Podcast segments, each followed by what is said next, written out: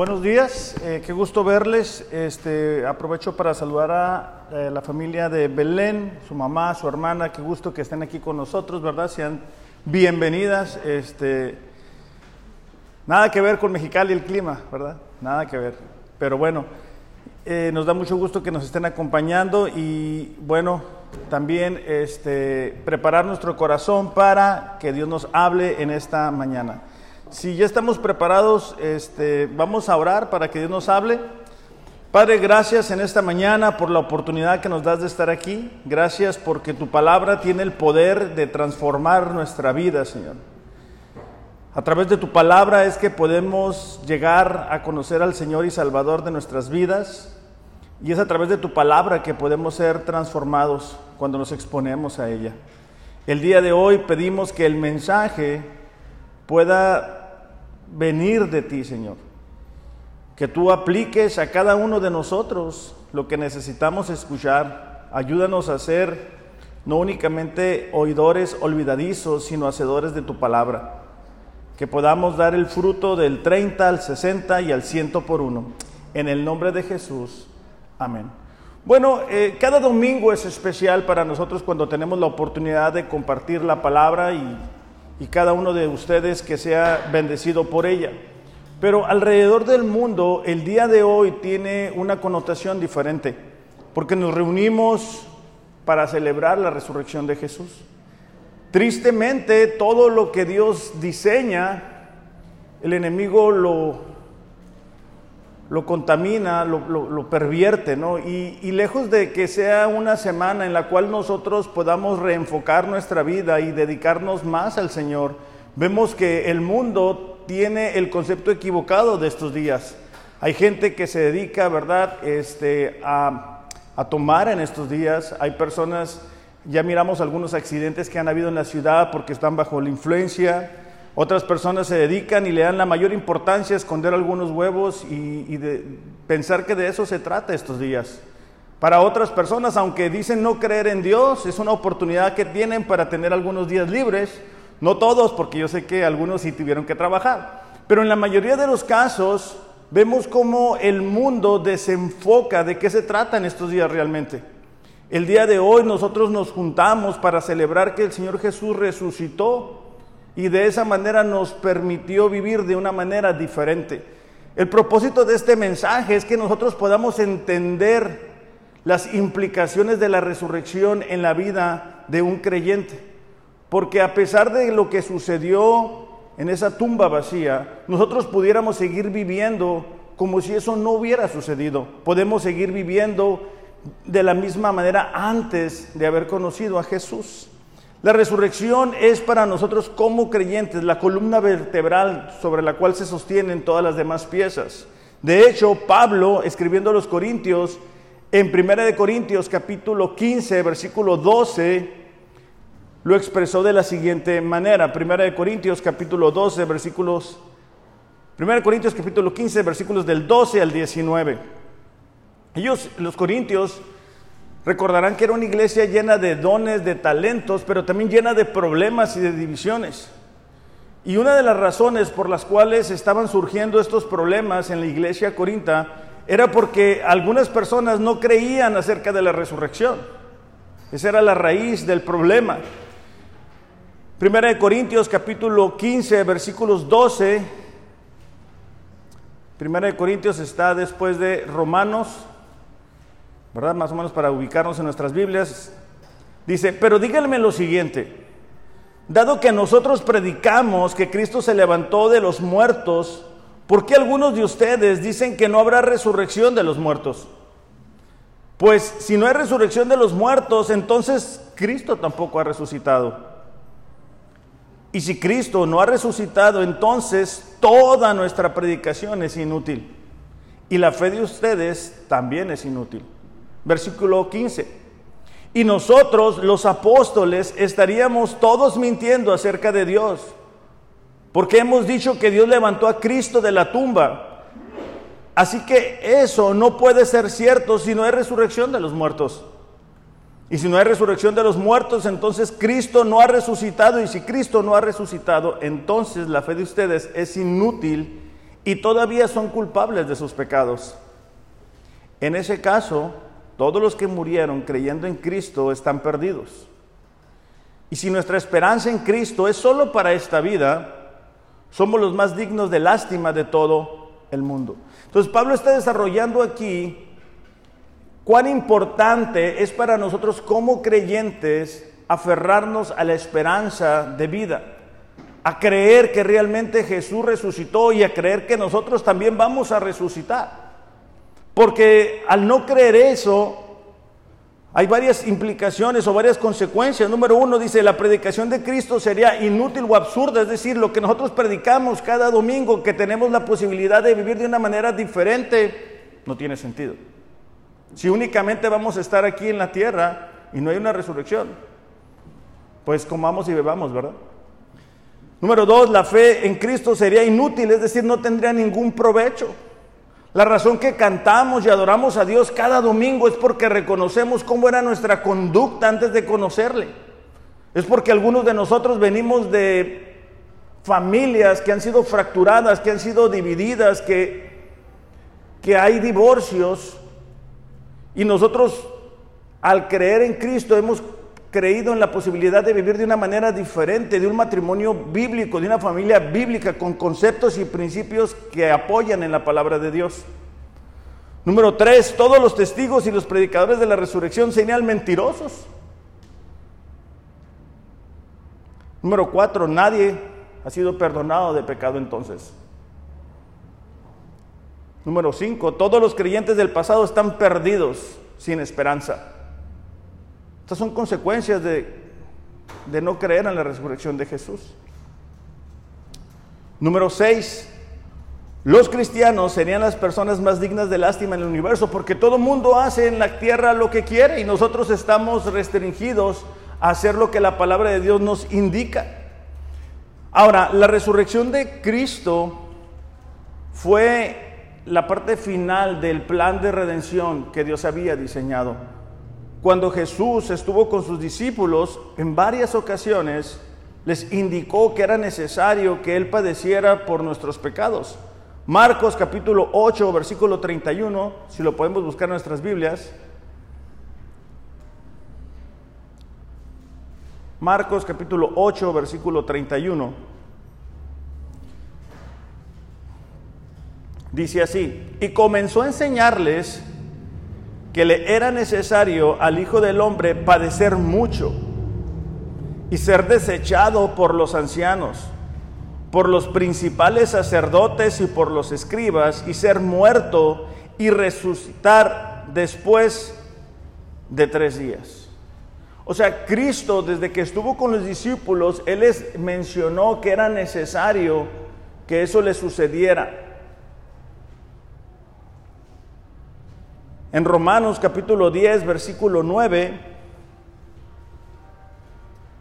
está el fundamento de esto. Dice versículo 9 de, de, Romanos capítulo 10.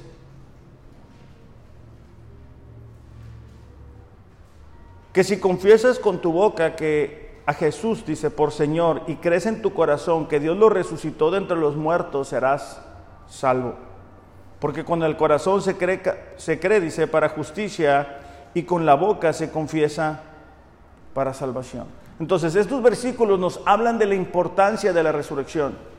Nosotros nacimos en pecado, nosotros no podemos salvarnos a nosotros mismos. De hecho, ahorita que estamos leyendo la Biblia en un año, que estamos leyendo Levíticos y que vemos todos los sacrificios, todo lo que implicaba poder estar bien con el Señor, era un sistema bastante complicado, pero todo eso era la sombra del sacrificio que Jesús iba a hacer en la cruz. Todo eso indicaba lo que Jesús iba a hacer por aquellos que creyeran en el sacrificio de Él. Ahora, vamos a ver un texto que nos cuenta cuando Jesús se aparece a los discípulos. En Juan capítulo 20, versículo 19. Esta es la historia cuando Jesús va a los discípulos y se les presenta después de que Él ha resucitado, obviamente. Ese domingo, dice, al atardecer, los discípulos estaban reunidos con las puertas bien cerradas. Obviamente ellos estaban escondidos porque tenían nervios, tenían preocupación, ellos habían visto que su Señor, su Maestro, había sido crucificado. Ahora están preocupados porque los demás vengan por ellos. Porque tenían miedo de los judíos. Dice, de pronto Jesús estaba de pie en medio de ellos y les dijo, la paz sea con ustedes. Mientras hablaba, les mostró las heridas de sus manos y su costado, y ellos se llenaron de alegría cuando vieron al Señor. Una vez más les dijo, la paz sea con ustedes. Como el Padre me envió a mí, así yo los envío a ustedes. Entonces sopló sobre ellos y les dijo, reciban el Espíritu Santo. Con este texto de Juan vamos a ver las implicaciones que tuvo la resurrección para los discípulos y lo, que puede provocar en nosotros esos beneficios que están a nuestro alcance. Lo primero que vemos en este texto es que ellos recibieron la paz. Versículo 19 dice, Jesús estaba en medio de ellos y les dijo, la paz sea con ustedes. Lo más importante para ellos en ese momento era experimentar la paz que solamente Jesús nos puede dar. Ellos tenían miedo, ellos estaban atemorizados, ya no estaba Jesús con ellos, ellos estaban llenos de dudas, ¿qué va a pasar con nosotros? ¿A dónde vamos a ir ahora? ¿Nos dedicamos otra vez a pescar? ¿Nos equivocamos? ¿Invertimos tres años y ahora Él ya no está? ¿Tenemos que estar escondidos? Y eso nos recuerda que mientras estemos aquí en la tierra vamos a enfrentar diferentes circunstancias que van a provocar en nosotros inseguridad, temor, duda, miedo. La ausencia de paz produce en nosotros confusión, temor, malas decisiones, un sentido de soledad. Sentimos que las circunstancias nos aplastan, la inseguridad, la incertidumbre. Cuando nosotros sentimos temor, cuando hay ausencia en nuestro corazón de paz, viene la confusión, viene el miedo, nos sentimos solos, las circunstancias nos están abordando. Pero la paz de Jesús es capaz de calmar todos nuestros temores. Ahora, el mundo tiene su concepto de la paz. El mundo cree que si las circunstancias cambian, entonces vamos a tener paz. Y como creyentes podemos equivocarnos al perseguir lo que el mundo persigue para tener paz. Por eso es que decidimos ir tras más trabajo, por ejemplo. Voy a tener paz si tengo más dinero. Entonces lo que tengo que hacer es trabajar más. Voy a tener paz si me voy de vacaciones unos días. El problema es de que al regresar de esas vacaciones tenemos los mismos problemas, pero ahora estamos más endeudados. Y entonces son ideas equivocadas de cómo experimentar la paz. O a veces creemos, bueno, yo tuviera paz si él o ella cambiaran. Si mi esposo o si mi esposa fuera diferente, entonces yo tuviera paz. Si en el trabajo me ascendieran, yo tuviera paz. Si mi hijo fuera diferente, si mi hijo creyera en Dios, yo tuviera paz. Y aunque algunas de ellas son buenas metas a perseguir, la realidad es de que la paz que Dios nos puede dar sobrepasa el entendimiento humano. La paz que Dios nos puede dar no necesita que las circunstancias cambien. Lo que cambia es nuestro corazón.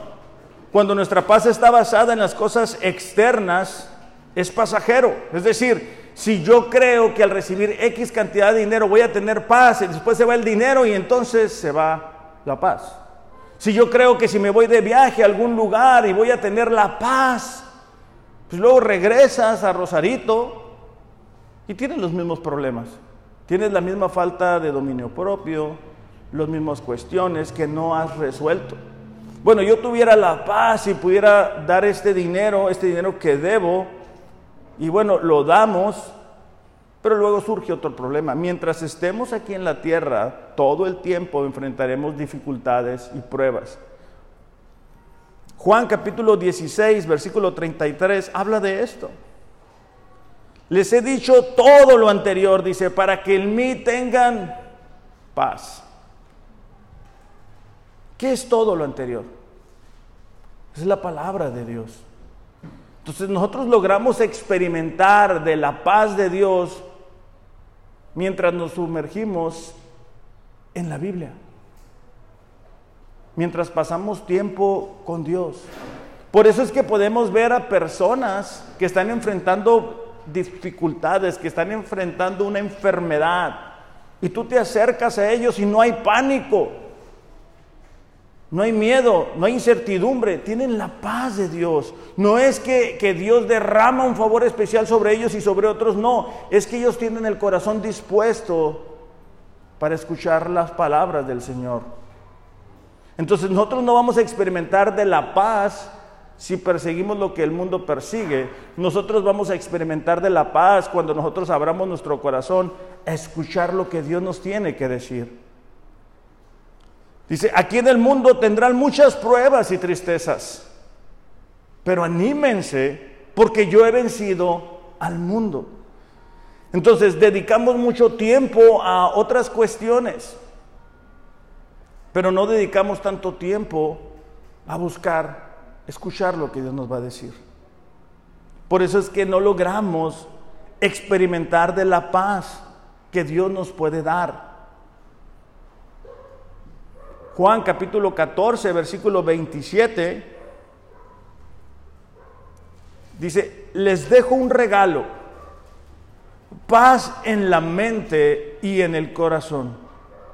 Ahora, esta paz en la mente y en el corazón es conocer a nuestro Dios, es conocer que nuestro Dios no está atado a las circunstancias, es conocer a un Dios que nos ama, que es soberano, que Él provee para nuestras necesidades, pero que no todo el tiempo va a hacer las cosas como nosotros esperamos que sucedan. Cuando nosotros entendemos que Dios está en su trono, que nada escapa a su control, podemos tener la paz que sobrepasa entendimiento y decir, Señor, no es lo que yo quisiera, no es como yo lo hubiera hecho, pero es tu voluntad. Y la voluntad de Dios es buena, es perfecta y es agradable. Nosotros quizá no, no quisiéramos atravesar de las pruebas que estamos atravesando, pero es parte de estar en este mundo. Entonces él dice, la paz en la mente y en el corazón. Fíjate que él no dice, bueno, la paz que yo les voy a dar va a ser que voy a cambiar tus circunstancias para que tengas paz. Él dice, paz en la mente y en el corazón.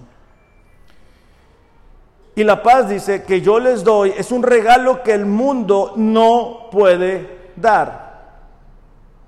Así que no se angusten ni tengan miedo.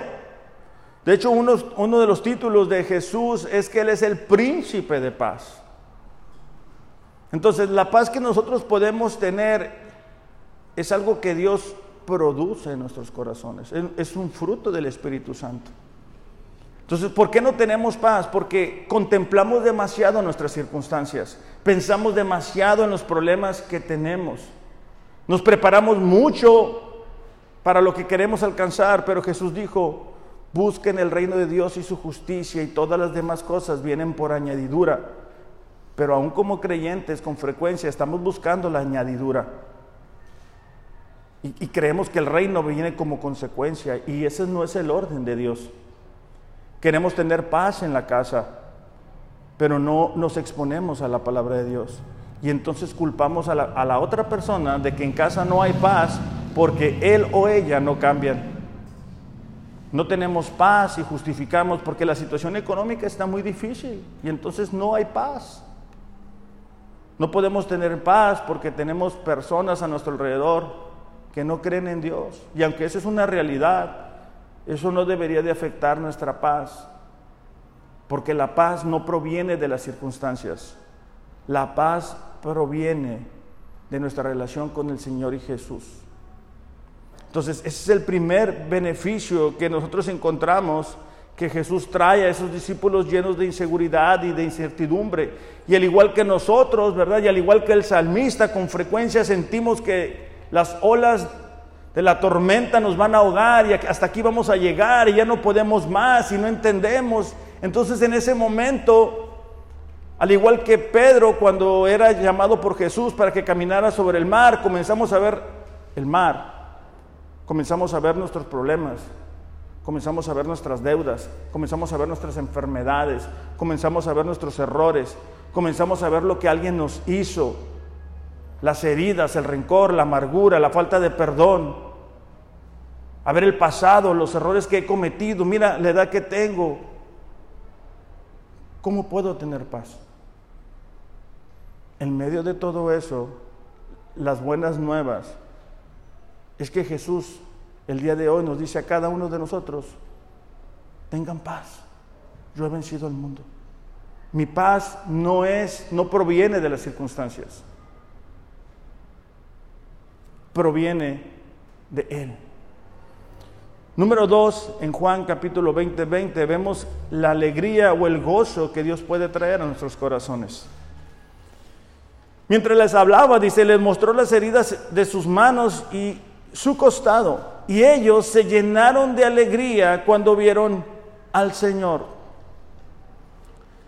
Jesús no solo resucitó para hacer posible que nosotros podamos ir al cielo y disfrutamos de su presencia, sino que podemos experimentar del gozo mientras estamos aquí en la tierra.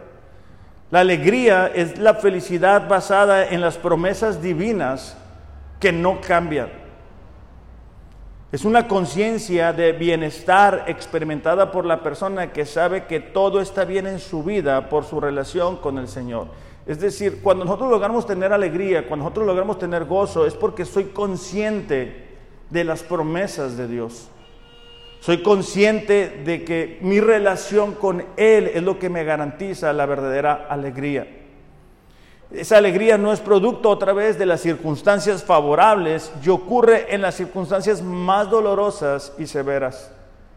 A mí me ha tocado estar en momentos en que alguien despide a un ser querido, fallece, y tú puedes ver la diferencia cuando esa gente tiene la esperanza de a dónde va ese ser querido. Pero también puedes ver la angustia de aquellos que no conocen al Señor. Y entonces en ese momento se acaba su esperanza. En ese momento quieren hacer todo lo que no hicieron por el ser querido. Pero ya es muy tarde. Entonces la alegría, el gozo que Dios produce en nuestros corazones está basado en las promesas que Él nos ha dado a cada uno de nosotros. Podemos estar atravesando una dificultad, una prueba, una enfermedad, pero tenemos la promesa que Dios nos ha dado en Romanos 8:28, que dice que todas las cosas obran a bien aquellos que por Él han sido llamados, conforme a su propósito. Fíjate lo que dice Juan capítulo 16, versículo 13. Ahora voy a ti, dice. Mientras estuve con ellos, está Jesús orando, hablando con el Padre, les dije muchas cosas para que estuvieran llenos de alegría. Otras versiones dicen llenos de gozo. Entonces, ¿cómo podemos tener alegría? ¿Cómo podemos tener gozo? Una vez más, cuando nosotros pasamos tiempo con el Señor.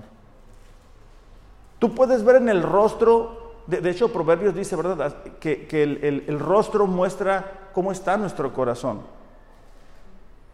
Tú puedes ver a alguien angustiado, preocupado, y eso eh, eh, con frecuencia es el resultado de estar contemplando demasiado nuestras circunstancias. Y no quiero ignorar que estamos enfrentando pruebas, problemas, situaciones extremas. Pero, pero Jesús dijo, no se preocupen. O sea, con, preocuparse no ganamos nada. No podemos añadir a nuestra vida ni un minuto. Un pajarillo no muere sino si el Señor no lo permite. Entonces, el que nosotros podamos estar meditando, reflexionando en la palabra de Dios, un ejercicio excelente es memorizar la palabra. Mira, cuando tú platicas con alguien, cuando tú lo escuchas, puedes ver la condición de su corazón, porque la Biblia dice, de la abundancia del corazón habla la boca. cuando nosotros platicamos entre nosotros y tú es, preguntas, ¿cómo estás? y derramamos todo lo que hay en nuestro corazón. Y eso es bueno porque nos ayuda a hacer la corrección. Entonces, necesitamos aprender a tener la alegría que Dios nos, nos ha dado. Esos discípulos una vez más estaban escondidos, estaban atemorizados. Las pruebas no terminaron para ellos. Ellos no, la persecución no terminó para ellos. Apenas iba a comenzar. pero lograron experimentar del gozo. La clave para la alegría de un cristiano está en su fuente, la cual es el Señor. Algunas personas tienen la alegría puesta una vez más en tener dinero en la cuenta, o tener dinero en la bolsa, o en tener algo, un bien, este, ¿cómo se dice? Un bien material. Y es bueno tener sus cosas, claro que sí, pero que eso no nos quite la alegría, que eso no nos, no nos robe el gozo, porque andamos todos cansados, todos drenados, todos ¿Por qué? Porque estamos buscando la alegría en alcanzar ese bien material. Y, es como una, una carrera que no tiene fin. La alegría es el fruto del Espíritu Santo y como tal los creyentes no deben intentar fabricarlo de manera artificial, sino deleitarse en la bendición que ya poseen. Es decir, yo puedo creer que voy a tener la felicidad si tengo ese bien material, pero yo lo estoy haciendo. Yo estoy haciendo un ídolo. Estoy diciendo, mira, cuando yo tenga este dinero, cuando yo tenga este bien, entonces voy a ser feliz y entonces me voy a postrar delante de ese ídolo. Y entonces vemos a personas alrededor del mundo que van persiguiendo la felicidad en relaciones, en trabajos, en bienes materiales, y terminan sus vidas cansadas. Por eso es que Jesús dijo, ¿verdad? Tomen mi yugo que es ligero. El día de hoy algunos de nosotros quizá venimos bien cansados. Venimos cargando problemas difíciles. Pero el gozo del Señor está disponible para nosotros. Porque una vez más, cuando nosotros nos acercamos a la palabra, podemos darnos cuenta de quién es nuestro Dios. Pero si pasamos demasiado tiempo contemplando las circunstancias, las pruebas. Yo recuerdo cuando empezó el COVID, como algunos perdieron el gozo, perdieron la alegría y decían, no, es que este virus nos va a hacer esto y aquello. Y, y yo entiendo, porque yo también perdí a personas que amé. Pero la realidad es de que eso nos mostró dónde está puesta nuestra fe. Porque circunstancias suceden, circunstancias vienen, una enfermedad que se presenta, una situación económica laboralmente hablando. Independientemente de todo eso, nuestra alegría no es que la situación se arregle. Claro, pedimos por ello, pero nuestra alegría debe de provenir de que sabemos quién es nuestro Dios y que si Dios está permitiendo que una circunstancia no cambie, es porque está trabajando con nosotros. Es porque está moldeando nuestro carácter, está moldeando nuestras motivaciones. Aunque nosotros no lo podamos entender, al menos no todo el tiempo. Lo tercero es un propósito. Uno de los beneficios que experimentaron los discípulos en Juan 20, 21 dice, la paz sea con ustedes, como el Padre me envió, así yo les envío a ustedes. Hay personas alrededor del mundo buscando el propósito para sus vidas. ¿Para qué estoy aquí? ¿Para qué nací? ¿De qué se trata la vida? Y están persiguiendo el propósito una vez más en diferentes lugares, en diferentes circunstancias. ¿Para qué? ¿Será que, será que, será que nacimos para ser ricos? ¿Será que nacimos para estar bien cómodos? Segunda de Corintios capítulo 5 versículo 17 dice, esto significa que todo el que pertenece a Cristo se ha convertido en una nueva persona. La vida antigua ha pasado, una nueva vida ha comenzado.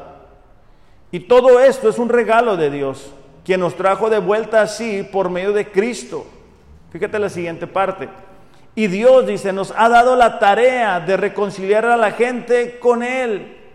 Este es nuestro propósito, iglesia, reconciliar a las demás personas con Él. Si tú tienes una carrera el día de hoy, es un instrumento que Dios va a utilizar para que llegues a esas personas y les ayudes a reconciliarse con Él. Si tú tienes un negocio, el negocio es un instrumento que Dios va a utilizar para que le ayudes a reconciliar a personas con Él.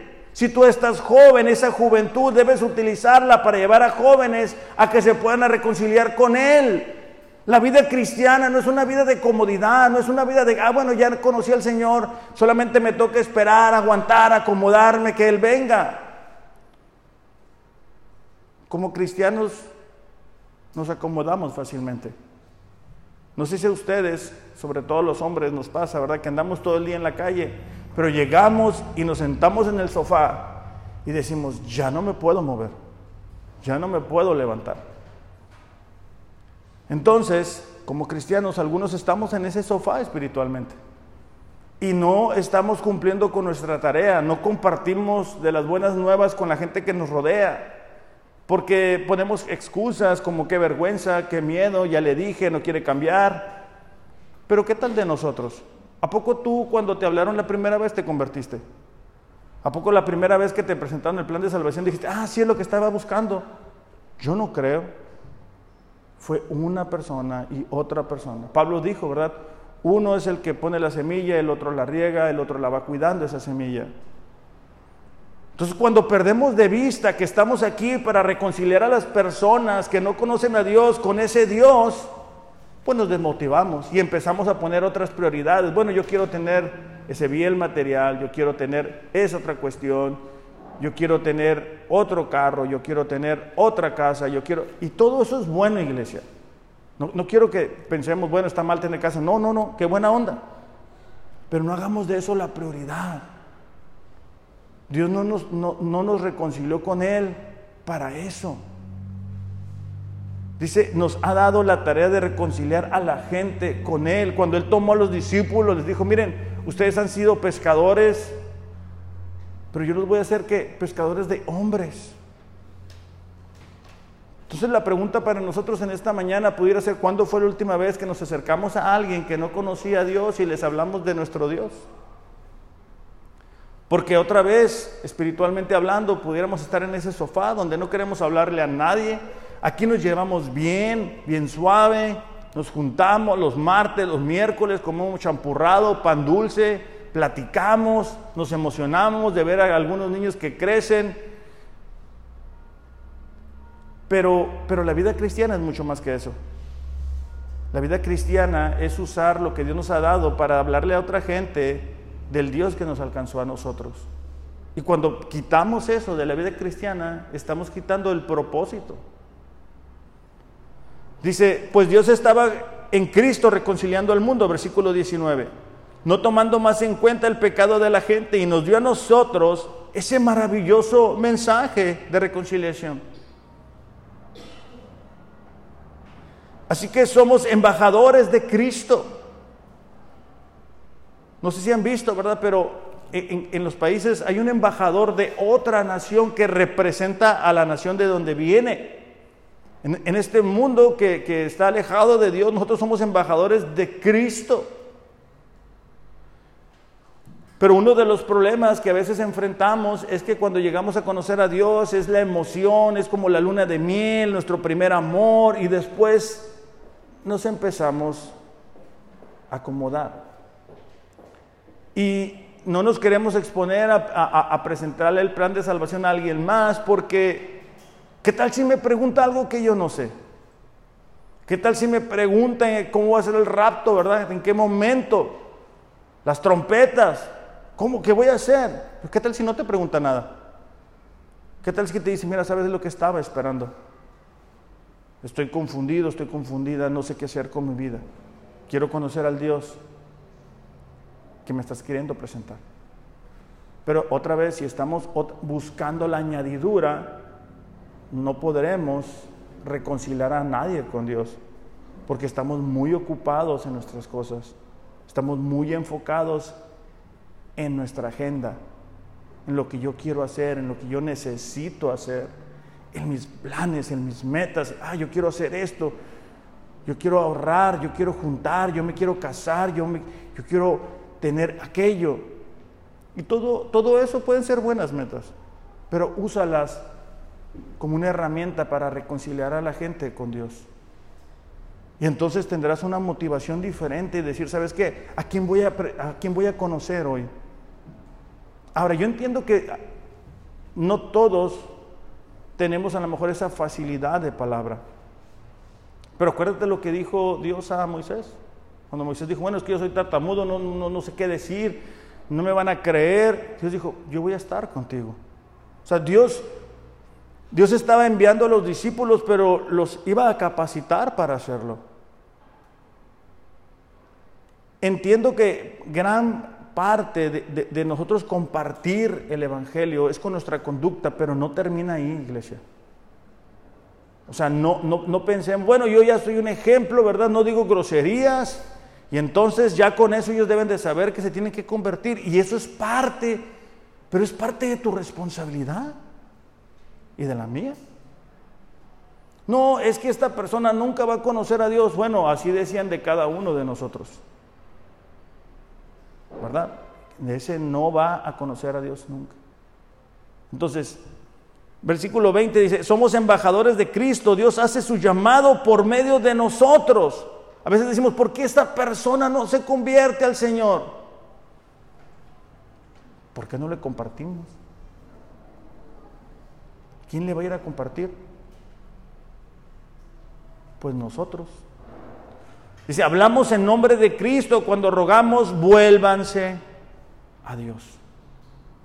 Entonces tenemos la paz, el gozo, como beneficios, el propósito y vamos a terminar con el Espíritu Santo. Ahora que estamos en la búsqueda de Dios, ¿verdad? Los que estamos eh, llevando ese estudio, estamos ahí hablando de, una vida gobernada por el Espíritu Santo. Dice, entonces sopló sobre ellos y les dijo, reciban el Espíritu Santo. Ellos habían estado experimentando momentos grises donde, donde se iban a sentir solos en un futuro, iban a necesitar guía, sabiduría y el Espíritu Santo, es decir, Jesús habitando en la vida de los creyentes, es lo que nos permite ser guiados por Él. Por eso, una vez más, iglesia, es que les insisto, cuando nosotros nos exponemos a la palabra, ella nos guía a la verdad.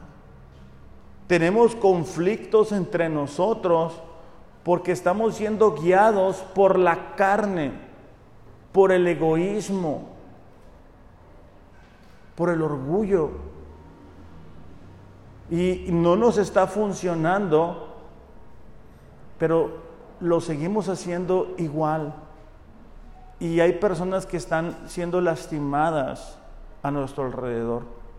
Y ese no es el plan de Dios para nosotros. El Espíritu Santo viene a la vida del creyente y le comienza a guiar, a mostrar por dónde debe de caminar, a cambiar las decisiones que muchas veces habíamos tomado y a decir, mira, voy a vivir por esta línea, voy a caminar por aquí, voy a aplicar los principios. Por eso es que cada domingo les digo, tráiganse su Biblia, Tráiganse su Biblia, porque cuando nosotros miramos un pasaje, no es para que lo aplique el vecino, es para que lo apliquemos nosotros. Hechos capítulo 1, versículo 8 dice, recibirán poder cuando el Espíritu Santo descienda sobre ustedes y serán testigos y le hablarán a la gente acerca de mí en todas partes.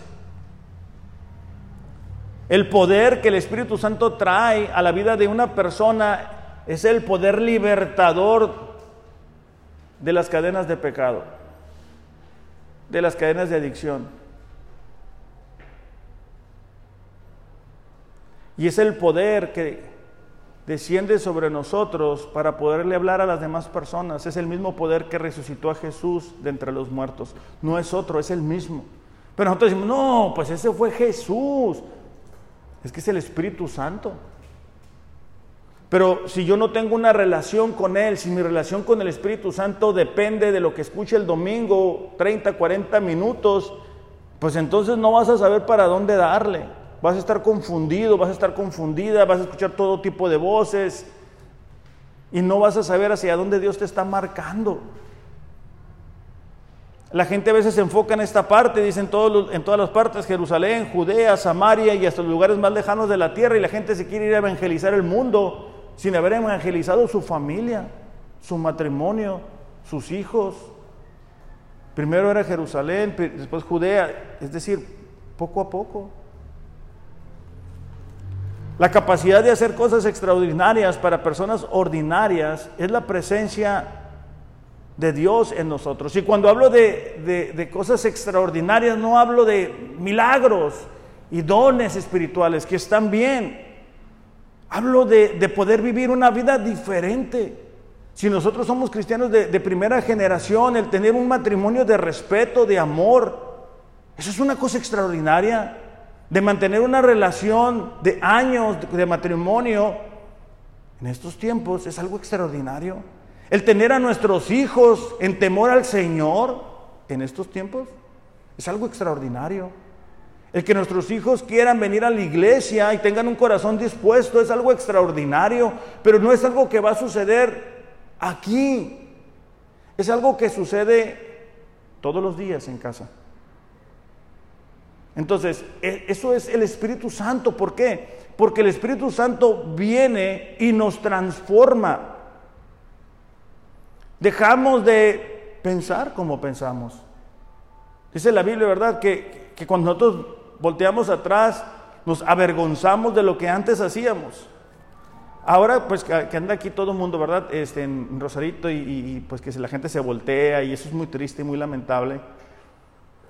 Eh, pues mi esposa y yo ah, platicábamos un poquito, ¿verdad? Cuando éramos jóvenes y yo le digo, la verdad, yo, yo nunca eh, fui aficionado a, andar así, pero es una realidad que cuando uno está joven y uno no conoce a Dios, uno no mide los peligros, no mide las consecuencias.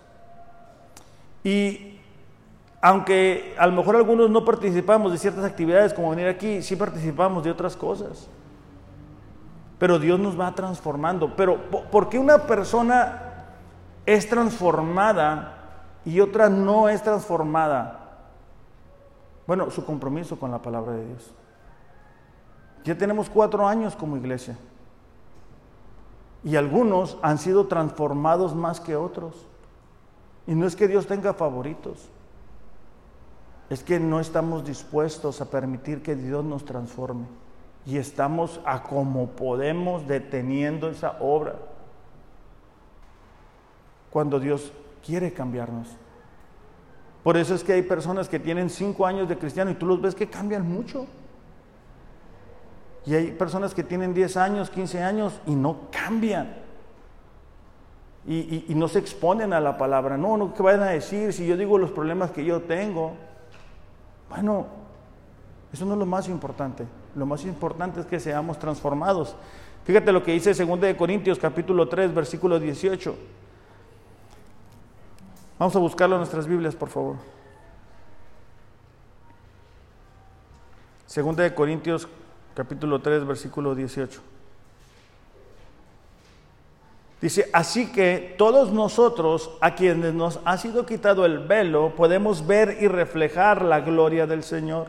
Es decir, cuando nosotros llegamos a conocer a Dios, el velo que nos tenía cegado nos es removido y comenzamos a ver la vida de una manera diferente. El Señor dice, quien es el Espíritu nos hace más y más parecidos a Él a medida que somos transformados a su gloriosa imagen. Es decir, nosotros cuando llegamos a Él comienza esa, esa labor del Espíritu Santo de santificación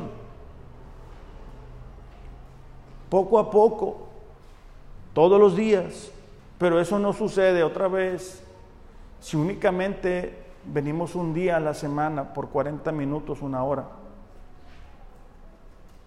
E, eso sucede todos los días cuando yo me expongo a la palabra, cuando yo medito en la palabra, cuando yo memorizo la palabra. Dice Juan 16, 7, en realidad, dice Jesús, les conviene que me vaya, porque si, me, porque si no me voy, el Espíritu Santo que los ayudará y consolará no vendrá. En cambio, si me voy, yo lo enviaré. Es decir, el Espíritu Santo que iba a ayudar a cada uno de los creyentes podía venir cuando Jesús no estuviera aquí en la tierra. Y entonces no tenemos razón para sentirnos solos Porque tenemos al Espíritu Santo, ¿verdad? Habitando en nosotros. Y este Espíritu Santo nos da la vida eterna. Y eso es una razón por la cual el día de hoy estamos celebrando. Fíjate cómo lo dice eh, Segunda de Corintios capítulo 4 versículo 16.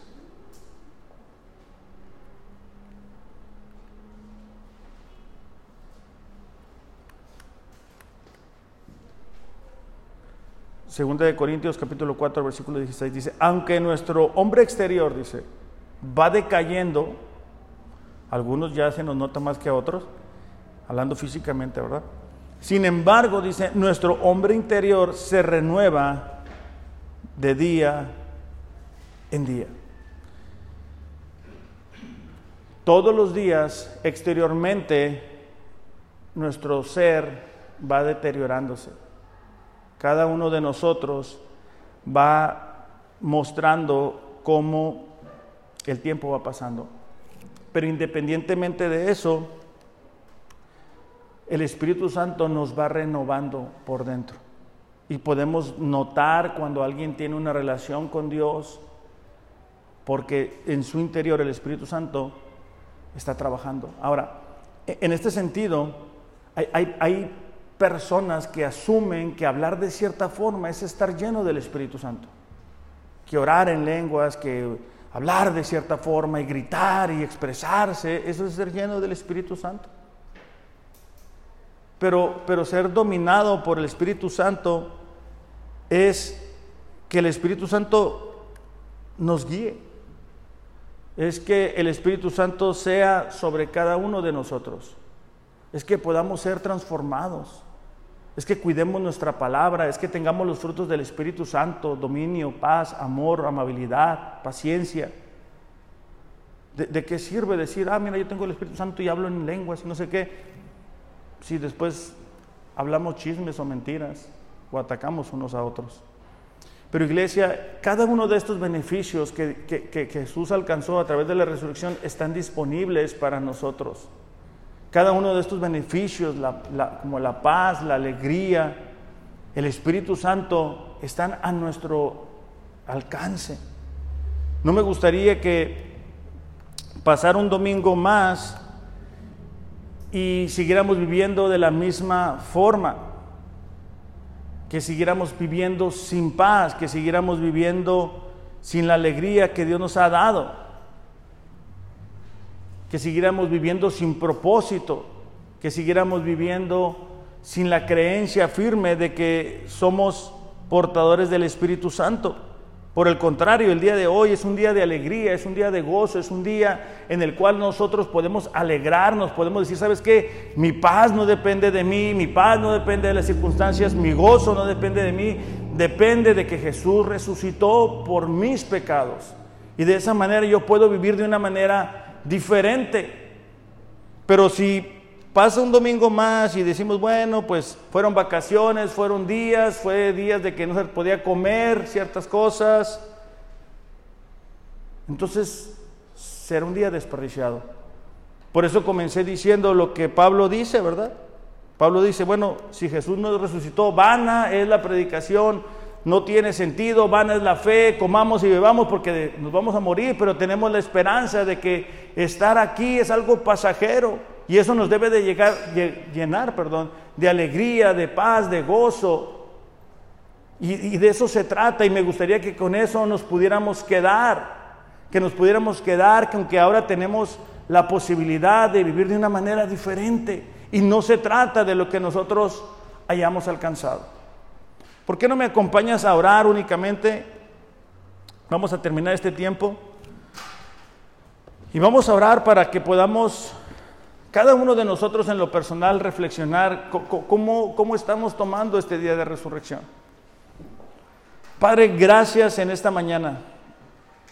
Gracias porque el día de hoy, Señor, podemos celebrar que tú resucitaste. Y al resucitar derrotaste a la muerte. Al resucitar mostraste que no hay tinieblas, Señor, que puedan prevalecer ante tu luz. Y nos entregaste la posibilidad de vivir de una manera distinta, pero también con la esperanza de que lo que estamos pasando aquí en la tierra es algo pasajero, Señor.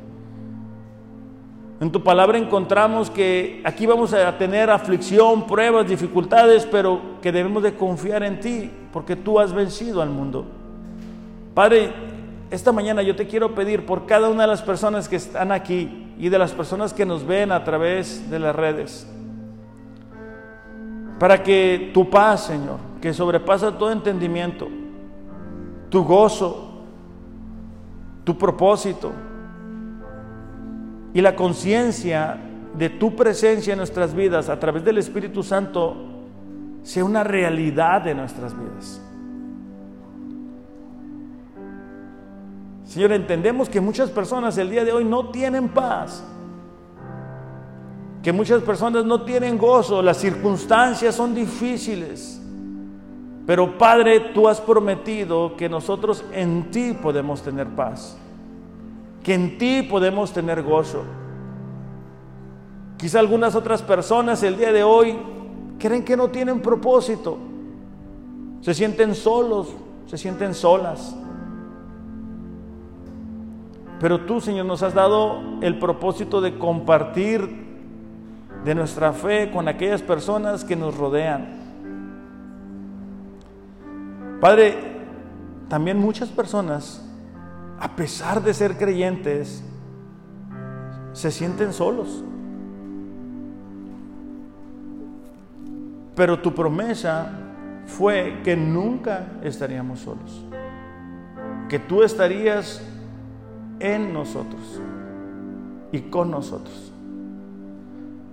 Padre, yo te pido que, que estas verdades se puedan afirmar en nuestros corazones.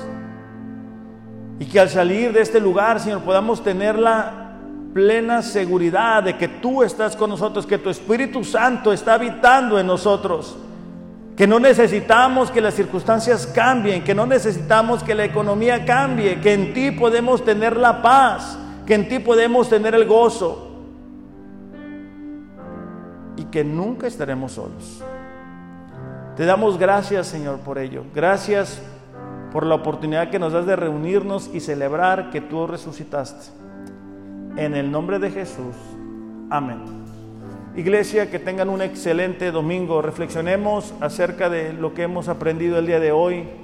Que no sea un domingo más, sino que podamos apropiarnos de los beneficios de la resurrección. Los amo, pero Dios les ama más. Gracias.